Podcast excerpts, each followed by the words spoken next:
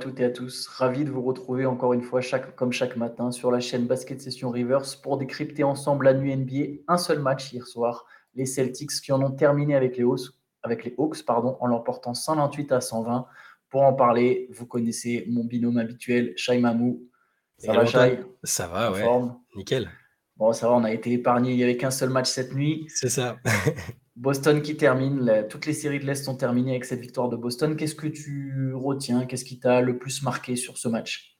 Ben, Je pensais que les Celtics auraient moins de difficultés à plier l'affaire. On avait vu sur le match précédent que euh, bah, les avaient, peut-être pris les Hawks un peu de haut en se disant que ce serait plus simple que ça. Et au final, euh, je m'attendais à ce que ce qu'ils règlent le tir euh, lors de ce, de ce Game 6. Ça a été plus compliqué que prévu. Et, et je trouve, je ressors du match avec quelques questions sur la capacité de Boston à augmenter son niveau sur les, prochaines séries et avec euh, une impression plutôt positive des Hawks, à quoi je m'attendais pas du tout parce que je pense qu'on était beaucoup à se dire que bah, déjà peut-être que les Hawks sortiraient même pas du play-in et, euh, que ce serait une formalité pour Boston qui avait euh, plein de problématiques autour de Trae du nouveau coach, de plein de choses et au final Atlanta ressort de la série avec plein de plein de choses intéressantes sur lesquelles travailler et Boston bah, qui a fait le job mais en se compliquant un peu la vie. Ouais, les, les Hawks n'ont clairement pas démérité, euh, notamment sur les, sur, les, sur les trois derniers matchs au final. Mm. Euh, il y a un scénario inverse du, du Game 5 sur ce Game 6, c'est-à-dire que dans le Game 5, Atlanta mm. prend, prend, le dessus dans le final en passant un 23-8 à la fin, dans les six dernières minutes, pour aller chercher cette victoire avec le panier euh, donc décisif de Trae Young à trois points de loin d'ailleurs. Il a mis vraiment un beau game winner. Mm. Et là, sur ce match-là, Boston a accéléré quand il fallait, c'est-à-dire que dans les six dernières minutes, pour le coup, il y a un 18-8, dont un 11-0 avec trois paniers à trois points. Et c'est vraiment le moment clé voilà, où les Celtics ont su, euh, ont su faire la différence. Mais c'est vrai qu'il y a eu avant ça peut-être un peu de nonchalance, un peu de suffisance, euh, et des Hawks finalement euh, bien percutants qui ont, qui, ont, qui ont, su gêner les Celtics. Ouais, ouais c'est le, le 11-0 vraiment dans le quatrième. Euh, bah, on, qui, a, confirmé cette impression que les Celtics euh, choisissaient un peu leur moment et, et se foulaient pas plus que ça euh, pour, imposer leur domination. Le, 11-0 avec Jalen Brown à Ford qui a été vraiment très très fort et important dans le quatrième carton et, Jason Tatum à trois points aussi. Tatum qui met un contre très important aussi sur Collins dans le money time pour, les, pour empêcher, pour empêcher les, Hawks de, revenir trop près c'est difficile de ressortir hyper enthousiaste pour Boston parce que ils auraient tellement dû, je trouve, plier l'affaire avant que ces, espèces d'inconstances qu'on a pu voir. Euh, quand tu regardes juste la feuille de stats, tu te dis bon bah euh, Tatum et Brown, ils ont fait leur, leur, match. 30 points, 14 rebonds, 7 passes pour Tatum, 32 points pour Brown. Euh, ils, ils, ont été, ils ont été bons, mais ça reste, ça reste un peu inconstant et ils n'auraient pas dû être autant en difficulté. Je, je sais pas ce que ce que, tu en as pensé aussi, mais euh, ils auraient pu ils auraient pu euh, ils auraient pu plier ça bien bien avant et même si Atlanta vraiment euh, il, faut, le souligner, hein, les Hawks sont étaient bien plus valeureux que ce qu'on pensait. si, si Young passe pas à côté de sa deuxième mi-temps, ce qui passe complètement à côté de la deuxième au, niveau de l'adresse, il finit donc il finit quand même avec 30 points 10 et 10 passes, mais à 9 sur 28 et il a manqué 12 de ses 13 tirs en deuxième mi-temps. il a été, je trouve, il a été serré d'un peu plus près en deuxième mi-temps aussi. Euh, mais, euh, juste euh, sur, sur le, sur le 11-0, là, il y a. C'est vrai, Boston peut terminer avant, mais en fait, ce, ce, 11-0, il part de deux exploits presque purement mmh. individuels. Alors, c'est là où Boston a deux All-Stars et deux, deux Superstars. Jalen Brown, il met un, 3 points en isolation. Jason Tatum, il met aussi un 3 points en isolation. Celui d'Orford, part d'un décalage à la fin, mais, mais les deux premiers, et notamment celui de Brown, où Atlanta a trois points d'avance, donc vraiment le panier à trois points de, Jalen Brown, il est vraiment important, même s'il reste du, temps au chrono, hein, et il y a de la marge, mais voilà, il y a, du mal, du, côté de Boston, il y, avait du mal à créer du jeu, peu de mouvement, beaucoup de passivité. Alors on le sait, de toute façon, c'est une équipe qui joue sans un vrai meneur et qui s'appuie vraiment sur ses stars pour faire la différence, mais, euh, et pour créer. Mais au final, ouais, il y, a, y, a y, a, des points qui, moi, m'ont semblé... Euh, disons que Boston ne va pas pouvoir se permettre de jouer avec l'interrupteur comme ça en cours de match contre une équipe comme Philadelphie, par exemple. Ouais, contre Philadelphie et même au-delà, peu importe. Mais euh, la, campagne de playoff l'année dernière a été tellement bonne, je trouve, pour Boston, où il y avait, pas, il y avait beaucoup moins ce côté interrupteur, comme tu, viens de le dire. Euh, je trouve que Tatum et Brown étaient toujours, euh, enfin Tatum en particulier, toujours très fort de A à Z à part en finale. Et, là, il y a ces, ces, écarts d'énergie euh, mis euh, sur la création, sur la défense. Enfin, là, les, Celtics prennent encore beaucoup de points, 120 points, même si on est en 2023, c'est beaucoup de points contre une équipe qui n'est pas une des meilleures, de toutes meilleures de la ligue, c'est beaucoup. Il y, a des questions aussi. Enfin, euh, Mazzula commence à, rechanger un petit peu au niveau de la rotation des minutes accordées. Il a ressorti, il a ressorti Grant Williams du placard, Batman, comme il, comme il mm. aime se surnommer. Il a rejoué 17 minutes alors qu'il avait, il avait été, euh, il était resté sur le banc pendant une bonne partie de, la série. Euh, au final, ce qui les a un peu aussi remis dedans, je trouve, euh, sur ce quatrième carton, j'ai bien aimé personnellement l'apport de Marcus Smart, que je trouvais méconnaissable ces, dernières semaines. Le début de match est compliqué pour lui aussi, la première mi-temps est pas, pas très bonne, mais par contre, je l'ai retrouvé dans, le, dans cette intensité presque lui aussi met un 3 points décisif. Voilà. Ah, cette intensité presque maladive. Alors, c'est pas un créateur, ce sera jamais un, créateur, un meneur, euh, gestionnaire, tout ce que, tout ce que tu veux. Mais quand il est là, il, incarne toujours cette espèce de. Ouais, voilà, cet ADN de combativité qui, fait que tu, tu, peux te sortir de situations compliquées. Donc là, savoir qu'il est peut-être un peu sur la voie d'un retour euh, intéressant, c'est quand même bien parce qu'il y a. il y, a, aussi d'autres options. Hein. Derek White euh, sur la série est plutôt bon. Brogdon en sortie de banc, ça reste un luxe d'avoir Malcolm Brogdon en sortie de banc. Euh, on l'a dit dans les previews de début de saison, on l'a redit en cours de saison, ça, change quand même, ça t'apporte une profondeur qui est, absolument essentielle. Euh, mais voilà, je suis, ressorti de ça en me disant euh, bon, ok, je, demande à en voir plus de la part de Boston. Est-ce qu'ils étaient dans la gestion, conscient ou pas, en se disant bon, on a lâché beaucoup d'énergie dans les playoffs l'année dernière. Est-ce qu'on ne devrait pas se ménager un peu plus sur, le premier tour?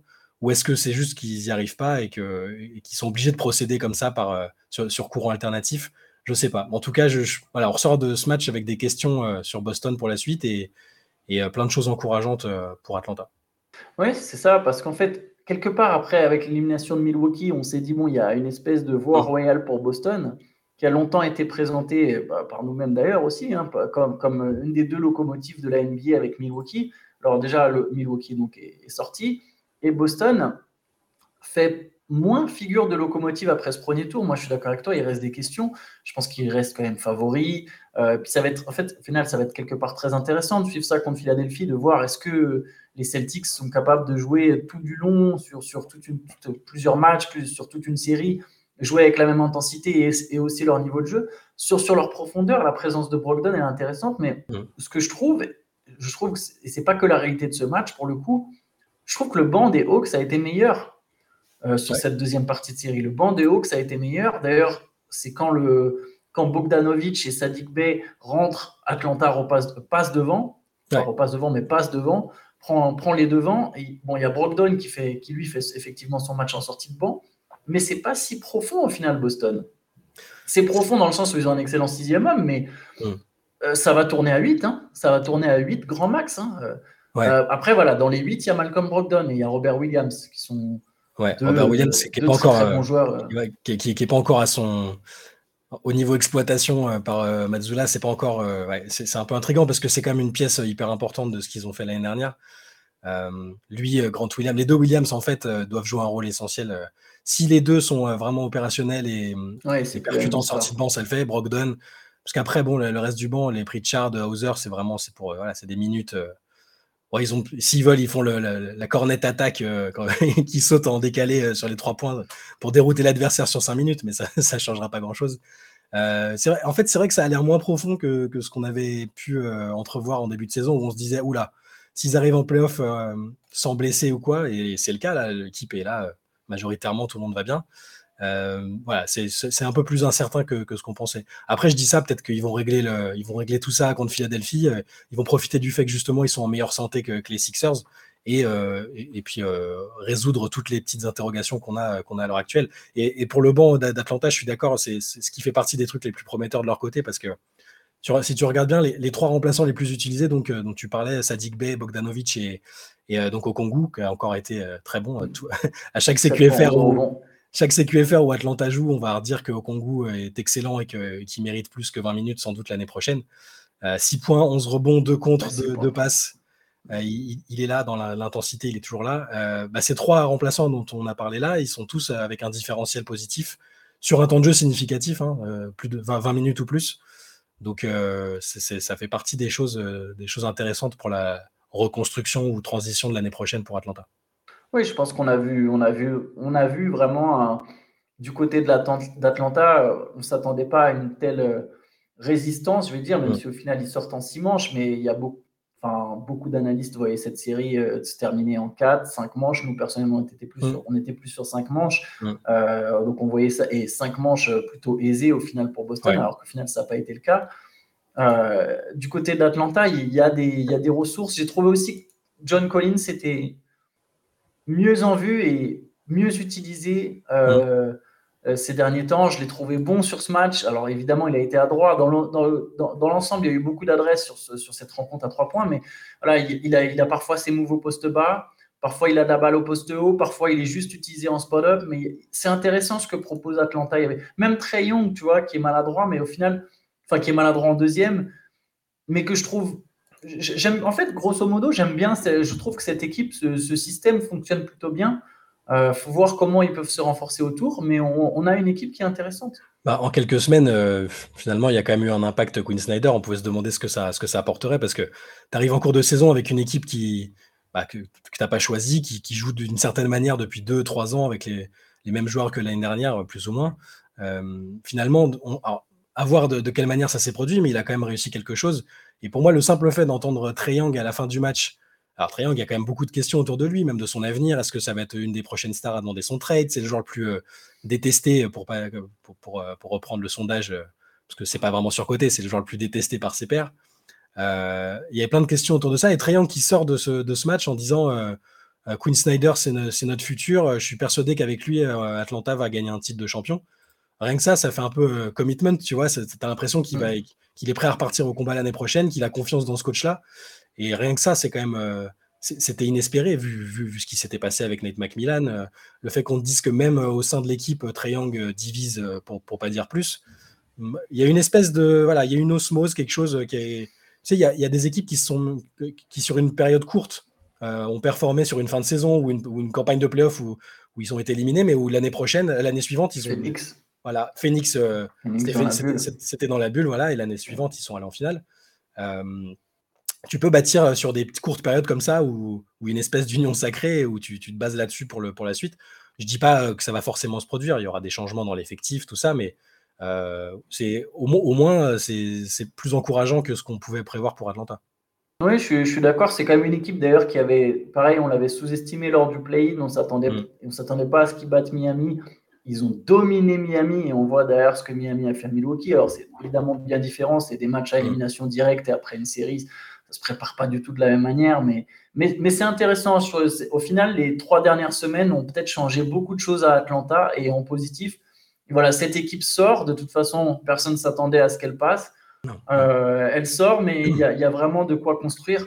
Alors que, alors que Boston passe et que quelque part, bah, c'est pas complètement l'effet inverse, mais on, on se dit qu'il va falloir euh, se remuer, qu'il y a quand même pas mal de questions avant la série contre Philippe. Par contre, j'en profite.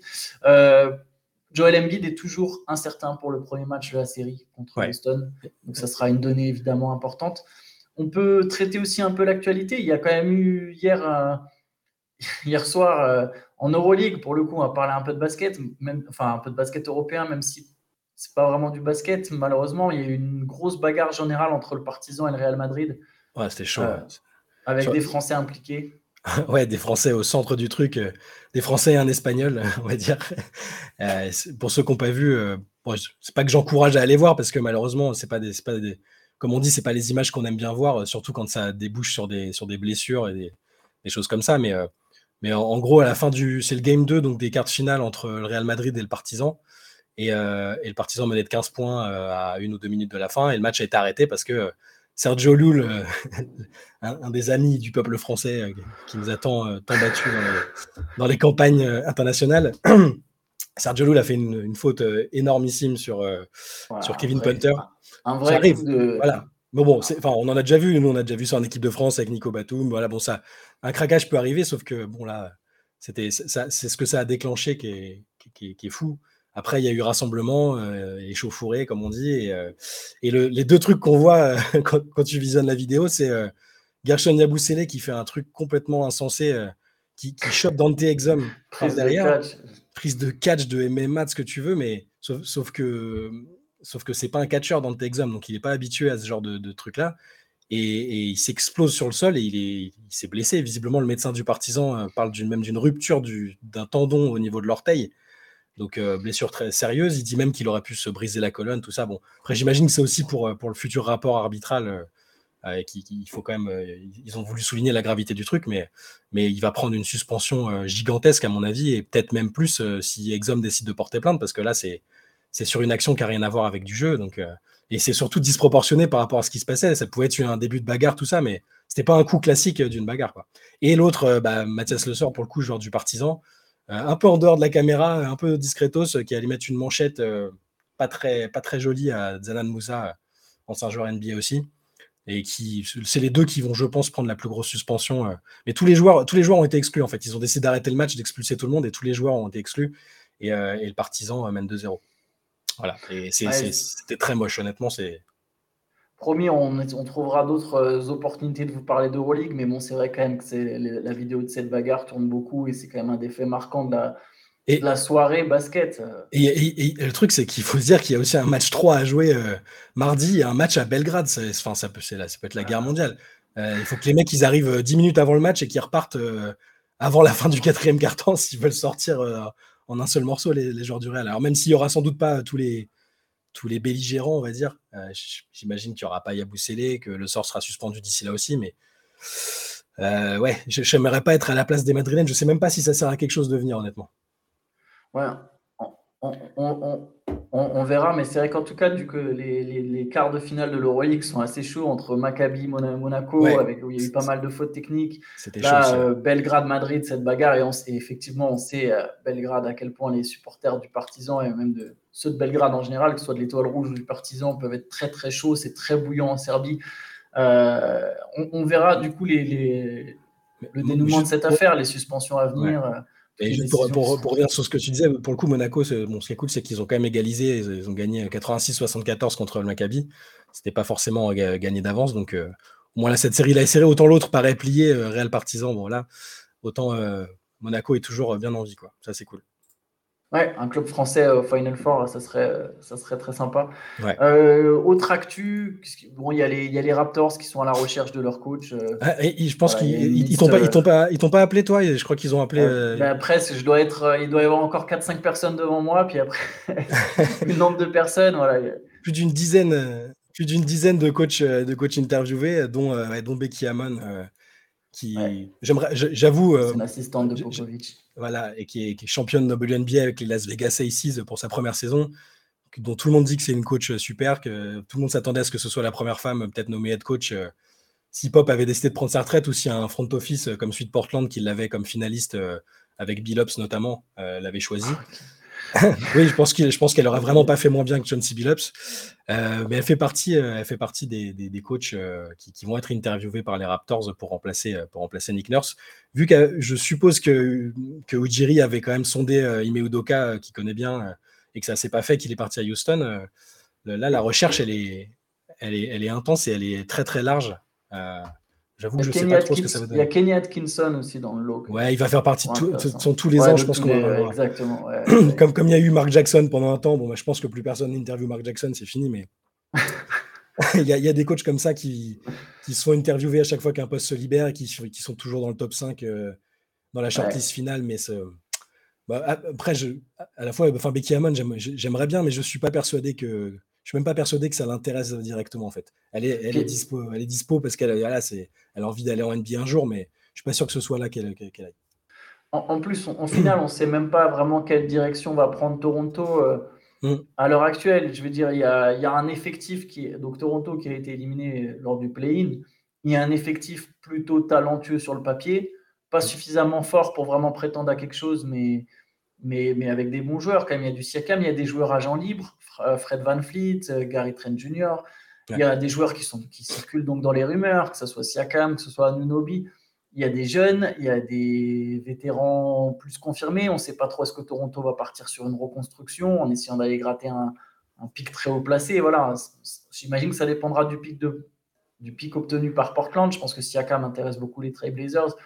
Enfin bon, voilà, il y, a, il y, a, beaucoup de questions autour de Toronto.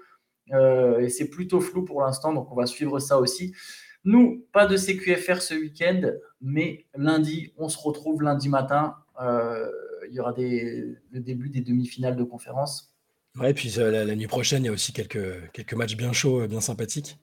Oui, voilà, bah, évidemment, on ne fera pas de vidéo, mais on va suivre tout ça, évidemment. et puis n'hésitez pas, hein, sur basketsession.com, il y aura le CQFR papier, le CQFR écrit, il y aura des news, il y aura des analyses. On se retrouve donc lundi, nous, pour un CQFR vidéo, un bilan du week-end.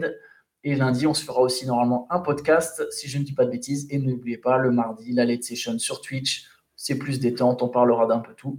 En tout cas, voilà, passez un très bon week-end. Ciao à tous, ciao Shai. Ciao Antoine.